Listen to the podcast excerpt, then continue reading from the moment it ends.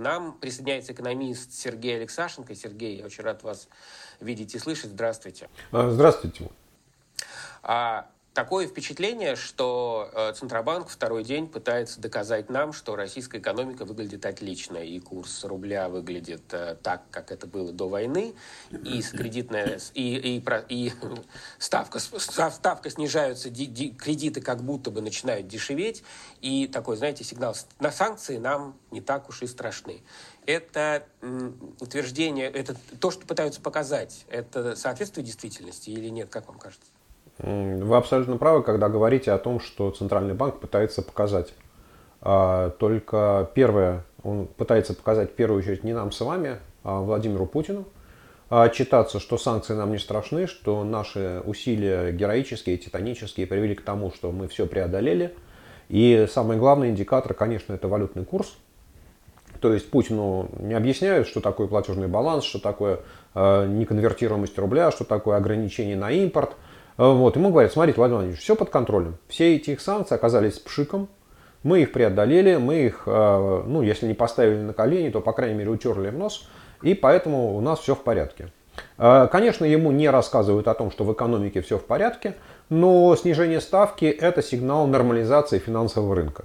Да, то есть Центральный банк говорит, Владимир Владимирович, смотрите, вот мы на валютном рынке порядок навели, все взяли под контроль, теперь начинаем бороться с инфляцией. И вот уже, смотрите, у нас уже есть первые успехи. Там, если на первую неделю марта инфляция была там 2,2%, то в последнюю неделю она уже упала ниже 1% в неделю. Поэтому мы видим наши успехи титанические, наши успехи героические, мы все снижаем. Вот, но, э, да. А, смотрите, тут важный момент. Получается, что э, э, как именно, какими методами курс доллара и курс евро снижался на довоенный уровень. Мы вчера в нашей программе показывали, конечно, если вы выгнать все иностранные компании, запретить продавать валюту и заставить продавать всю выручку нефтяную на одной бирже, можно составить э, курс тот, который хочется, но это же не значит, что существует рынок. А кого это волнует? Р- р- подождите, но разве Путина волнует наличие или отсутствие валютного рынка? Путина валют, волнует индикатор, показатель. Что у нас является показателем стабильности валютного рынка? Курс рубля он стабилен и вернулся на довоенный уровень. Соответственно, это, это ему демонстрирует. Я же не случайно сказал, что Путину не важны все эти умные разговоры о платежном балансе, о капитальных ограничениях, о том, что рубль стал неконвертируемой валютой. Ну, его вообще это не трогает. Это слишком сложно, это высшая Подождите, математика а если для него. человека не волнует реальное состояние, а только индикатор, то это значит, что он не разбирается в экономике? А нет, нет. Э, ну, смотрите, то, что он не разбирается в экономике, это одна история, но мне кажется, просто это немножко говорит о другом. А он сейчас занят э, геополитическими разборками. Он сейчас ведет гибридную войну с Америкой. Да, и вот нам уже сегодня Медведев сказал, что санкции это и есть там гибридная война, против которой у нас началась, и мы сейчас будем ему отвечать. То есть он мыслями всеми вообще говоря находится в другом месте. Да, ему про экономику самое главное получить сигнал, что там все в порядке, что там все под контролем, что ему на это его время можно не тратить. Он может тратить время на военные операции. В 17% это сигнал, я понял. А процентная ставка в 17% это сигнал, что все в порядке? А, сигнал то, что вчера она была 20, а сегодня 17. Нормализуется. Еще раз, Тимур, смотрите, здесь тренд. Мы же сказали по очереди, Владимир Владимирович, ну мы, мы, в общем, конечно, все можем, и вы нам все правильно дали указания, как, как идти ленинским путем к победе коммунизма, но мы постепенно. Вот смотрите, сначала валютный рынок, сейчас вот там инфляция, кредитный рынок. Все будет, ну вот просто там через какое-то время нужно будет докладывать о том, что несмотря на наши усилия, э, там экономика рухнула, но здесь же уже не центральный банк будет виноват, правда? То есть Центральный банк свою работу выполнил и отчитается о том, что мы все сделали. А дальше начнем обвинять во всем э, иностранцев, компании, Белый дом, англичанку, которая гадит, что они нам импорт не доставляют, что они э, наши контейнеры не хотят везти в Россию, что предприятия, там менеджеры уходят, компании закрывают. Ну это же не мы виноваты, мы это все сделали. Угу. Вот смотрите, если э, к вам приходит, если вы э, встали и наорали на врача, что у вас температура выросла, и вы на работу идти не можете, или, не знаю, начать войну с Украиной. Врач испугался и сбил градусник до 36,6. Ну или там до процентной ставки, которая понижается, или до курса доллара и рубля, и евро до военного э, как он был до 24 февраля, а потом больной умер. Я имею в виду российскую экономику, если вдруг э, или почувствовал себя плохо. Врач виноват, Центробанк виноват в том, что он очковтирательствует или нет, как вам кажется? Ну, давайте так, во-первых, больной не умрет, да, экономика, она останется. А во-вторых, знаете, в тот момент э, будет другой врач лечить экономику по фамилии Мишустин или Белоусов. Да, то есть самое главное же перепихнуть ответственность. Вот Центральный банк за что отвечает? За курс рубля и за процентную ставку. Соответственно, вот как, знаете, как, а дальше хоть трава не расти. К пуговицам претензии есть? Нет. Отлично, Владимир Владимирович, все, у нас все, на, на нашей конкретной поляне все под контролем. А то, что у вас, знаете, там было заражение, началась гангрена, ну, слушайте, это уже к другому доктору, это не к нам. А кто Эльвире Набиулиной ставит задачу, э, которую она выполняет? То есть э, э, это сам Путин попросил нарисовать сделать так, чтобы цифра была такой, и она сделала. Или есть много людей, которые говорят, Эльвира Набиулина, сделайте так, чтобы он увидел хорошую цифру и продолжал там, я не знаю, то, что он себе задумал. Ну, я думаю, что никто, кроме Владимира Путина, не может э, перед Набиулиной поставить никакую задачу. А, и даже он, я бы сказал так, не, ну, не влезает вот в такие тонкости, на каком уровне должен быть курс. Да, а, я думаю, что на том уровне речь идет о том, что а, Эльвира Сахибзадна, вы должны там, принять все необходимые меры для того, чтобы нормализовать ситуацию на валютном рынке. Вот как звучит постановка задачи. Да? То есть она должна отчитаться о том, что ситуация нормализовалась. А что она для этого будет делать, как она для этого будет делать. Нужен для этого указ, нужно на это нарушение закона, нужно на это на все наплевать, нужно там комиссаров послать в банки, нужно комиссии вести на продажу валюты дополнительно. Это вот она решает этот инструментарий. То есть у нее задача отчитаться о нормализации ситуации. И, вот, собственно, никакой другой задачи перед ней Путин не ставит. Может ли так случиться, что э, снижение вот этой ставки и э, все другие манипуляции Центробанка с банками, банк же контролирующий орган, да, это же регулирующий, вернее, не контролирующий, а регулирующий он, орган банковской системе. Можно сказать, что в рублевой зоне банки в безопасности или банки ожидают что-то неприятное в ближайшее время, как вы думаете? Э, опять, это вопрос относительный, потому что ну, в рублевой зоне с платежами, думаю, что все будет в порядке. Да, потому что все, что касается платежной системы, это абсолютно не пересекается с внешним миром, все находится под контролем.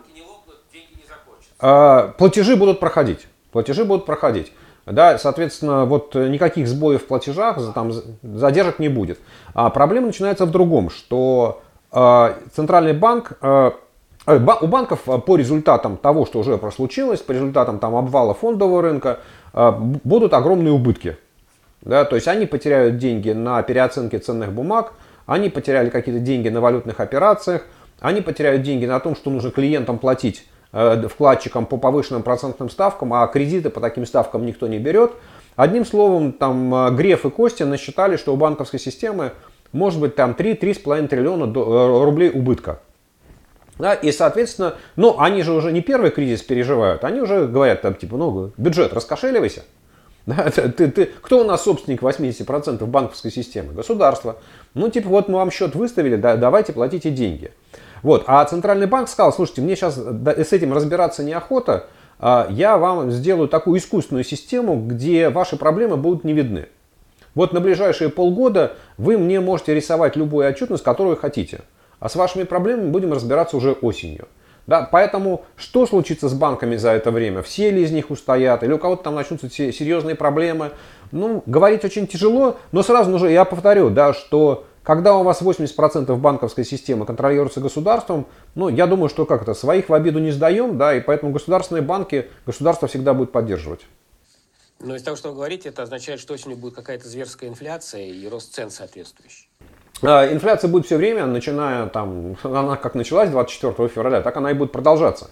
А, нужно хорошо понимать, что инфляция бывает монетарная, да, которая является результатом денежных операций, бюджета. Но в принципе можно же нарисовать такую конструкцию, что а, там, для того, чтобы капитализировать банки, не нужно будет никаких денег печатать. Да? Там Министерство финансов выдаст им ОФЗ, облигации государственные с погашением лет через 20 да, которые им поставить себе на баланс, и вроде у них все будет сразу хорошо. Вот. А, но инфляция это не только монетарный фактор, не только количество денег в экономике, хотя это очень важно. А, нужно хорошо понимать, что основным драйвером инфляции, что будет разгонять, это будет дефицит товаров. Потому что западные компании уходят, там тот же самый Макдональдс уходит, продажи автомобилей в марте снизились там, на две трети, в апреле они не вырастут, и, соответственно, вот просто количество товаров, да, то есть даже если у нас там количество денег и зарплаты, и бюджетники пока еще их не индексировали, денег останется столько же, но количество товаров-то меньше, да, и, соответственно, цены будут расти уже из-за этого. Поэтому инфляция будет продолжаться, и она будет очень высокой в этом году. Сергей, спасибо большое. А, хотя, вы знаете, наверное, вот надо сравнить. Нам вчера в эфире, я тут вспомнил, нам вчера говорил как раз э, гости нашего эфира, что 7, 17% инфляция сейчас, и она будет разгоняться еще больше и больше. И может там, вот у нас был э, вчера э, Святослав Романчук, он вообще предположил, что Инфляция может дойти и до 100%, если э, ситуация э, в военном смысле никак не изменится, ну и, соответственно, в санкционном тоже. Может такое быть, как вам кажется, цифрами можем сейчас каким-то оперировать? Ну, смотрите, э, вот э, мой такой скромно э, э, нейтральный прогноз выглядит следующим образом. У нас фактически есть результат трех месяцев. Да, там январь, февраль, март. И дальше вы берете, ну, арифметика там в Excel может заняться каждый.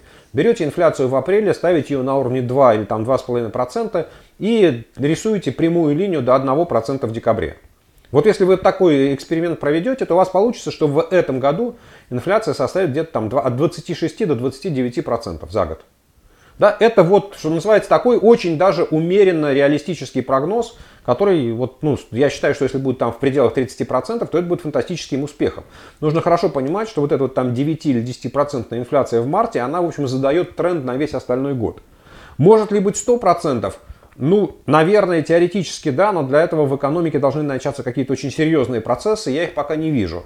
Там должна произойти, там, если, вот на моя оценка, 30% инфляция, она будет поддержана правительством, да, прогноз заложит такую же, и если после этого индексируют зарплаты и пенсии, и социальные выплаты на те же самые 30%, да, то количество денег на руках у населения, доходы населения вырастут, предложение товаров уменьшится, там, война там, продолжается или там, перемирие, которое не сильно меняет ситуацию, иностранные компании не возвращаются в Россию, то в принципе, ну я не знаю, там процентов 50 я могу себе представить до конца года. 100%, ну, все-таки должно быть что-то гораздо сильнее. А 30 это, то, что называется, вполне реалистично. А в моем понимании, там вот ниже 30 это уже будет какой-то фантастический успех. Я вас понял. Сергей Алексашенко был с нами на связи. Я вам очень благодарен за разговор. Понятными словами объяснять сложные вещи. Спасибо большое. Всего хорошего.